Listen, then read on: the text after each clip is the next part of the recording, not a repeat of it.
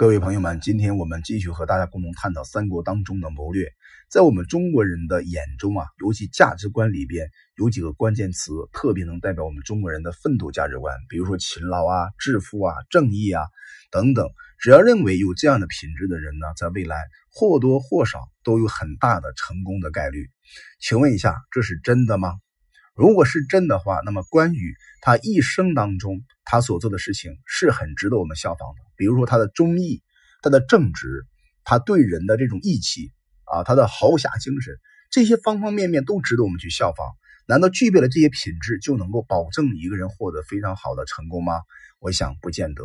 所以关羽啊是一个非常矛盾型的人物。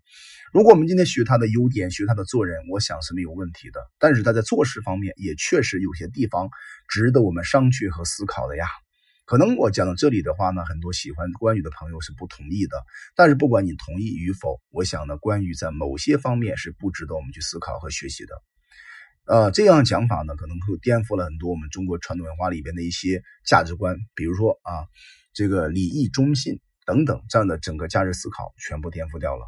我们之所以要颠覆这个价值观，是告诉大家，有些东西不被于或者不便于被某些传统性的信条所捆绑，应该有创造力和自由力。这样的情况下呢，我们重新去读三国，才能够知道啊，三国那个时期的人物啊，人人平等。人人都是我们心目当中的英雄，只是不同的时代、不同的背景之下，他们发挥平台、发挥的角度是不一样的。比如说曹操，比如说关羽，比如说张飞，比如说啊蒋济，哪怕是蒋济道书哈，那个蒋济，包括祢衡，在那个时代当中啊，被曹操通过各种方法间接暗杀。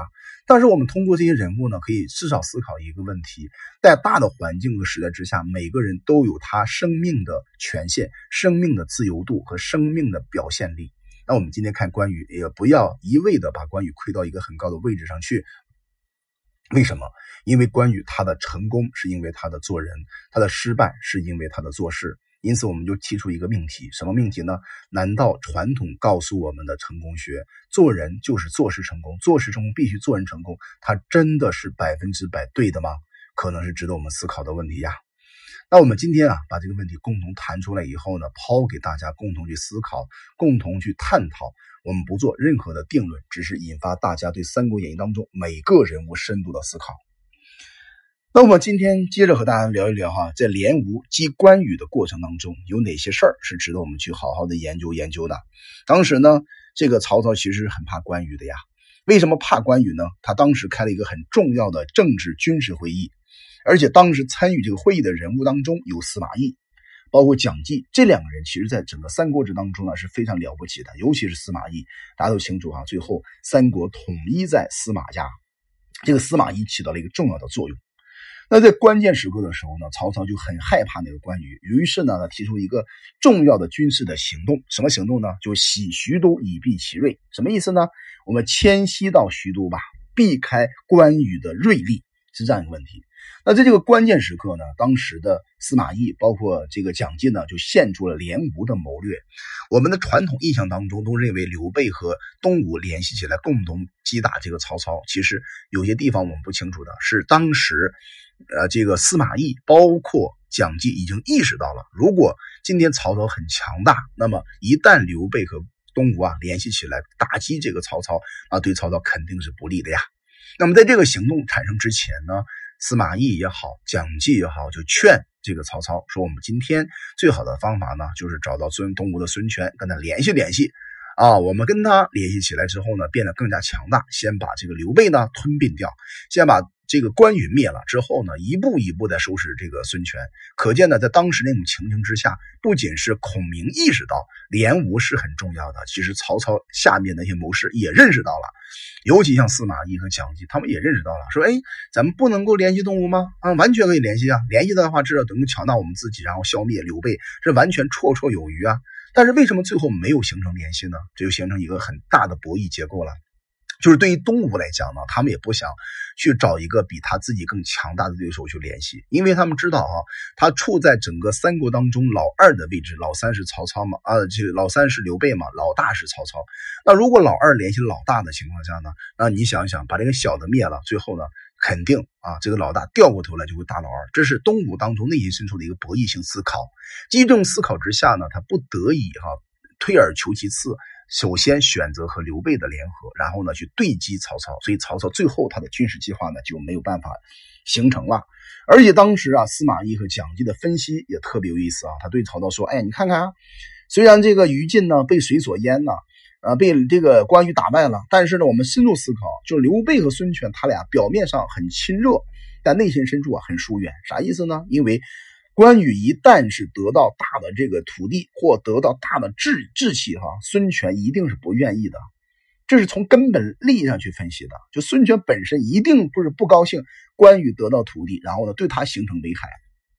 那我们今天反观一下，我们今天全球经济，尤其中美的贸易战啊，从这个维度去看的话，其实三国里边的很多博弈性模型啊，完全可以套用在我们现在博弈这个贸易战当中。很多朋友说，哎呀，贸易战无非是这个中美双方的一种摩擦，对吧？一种小小的博弈，相互呢，最后总有一方会退啊退缩。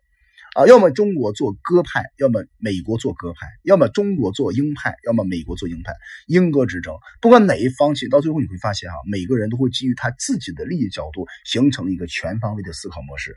这是《三国演义》当中带给我们最大的一个思考呀。其实当时司马懿和蒋济对曹操这么一个分析之后，就告诉啊，这个曹操说，我们今天背后啊通过去，想方设法呢，把这个江南割过来。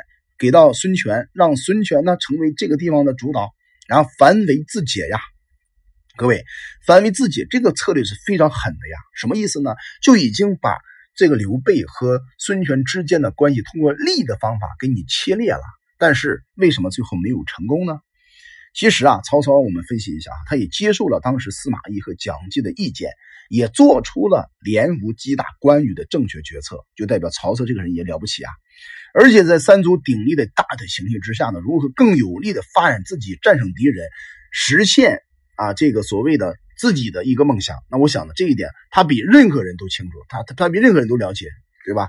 所以呢，我们今天可以看出来，那么曹操并不是傻瓜，他也懂得了学习刘备和东吴去联合。比如曹操啊、孙权、刘备各方无时不在思考着战略的规划和战略大计。我曾给大家分享过，刘备在四十八八岁以前，他是东奔西跑，被人打得屁滚尿流。到了四十八岁，遇到了诸葛孔明，才一定江山呢？为什么呀？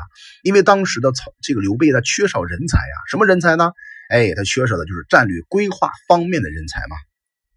所以曹操身边，他之所以强大，成为三国当中最大的一个势力，就是因为他身边有很多帮助他做战略大规划的这样这样的军师。你像贾诩啊、毛玠呀、荀彧呀、荀攸啊，包括郭嘉呀，这是何等人物啊！每个人拿出来有单独都可以跟这个诸葛孔明去。这个相相提并论的呀，我们不要认为《三国演义》当中可能把这个诸葛孔明啊完全美化了，而贬低了当时其他的谋士的价值，完全不是这样的。如果你要这样读《三国演义》的话，就代表我们呢完全被罗贯中先生所迫害了。我们应该怎么读呢？最好的方法，我们结合三本书，一本是《三国演义》，一本是《三国志》，一本是《资治通鉴》，关于针对哈就三国这一段历史的客观描述。司马光老先生他写历史，虽然很多人在批判他哈，但是我觉得他还是相对客观。虽然他服务于整个王朝皇帝的这种这种这种系统，但是他的整个笔法来讲，还是相对客观的刻画了当时三国里边的这种形象。那我们通过这些历史，你会看到哈，三国那个时代里边的每一个谋士都具备英豪般的这样的谋略，并不是只有啊孔明像这个太阳一样，其他人都像星辰，完全不是的。每个人都是太阳，每个人都是星辰，只是在不同的角度上、不同的平台当中发挥他们的价值。所以曹操的强大就是他无时无刻有人才帮助他做思考打击。以一抗二还是以二和二对一啊？利害得失啊，道理是非常浅显的，但表现在认识和实践上却是不同的呀。那比如说，固定的某一方对另一方那联合或者对抗，前后决策也是不不一样的。那对比起来的话呢，曹操对这个问题的认识哈，啊，赤壁战之后，打把这个曹操打够呛，他呢心里边也挺难受的。通过这个事以后，他有所觉悟的，其实也曾想通过这个合纵连横的方法呢，挑拨刘备和孙权的关系，鼓励呢孙权把刘备赶出荆州，但远不及诸葛亮、鲁肃的对政治的认识的深刻。这一点我们可以看出。啊诸葛亮和鲁肃发挥的重要作用。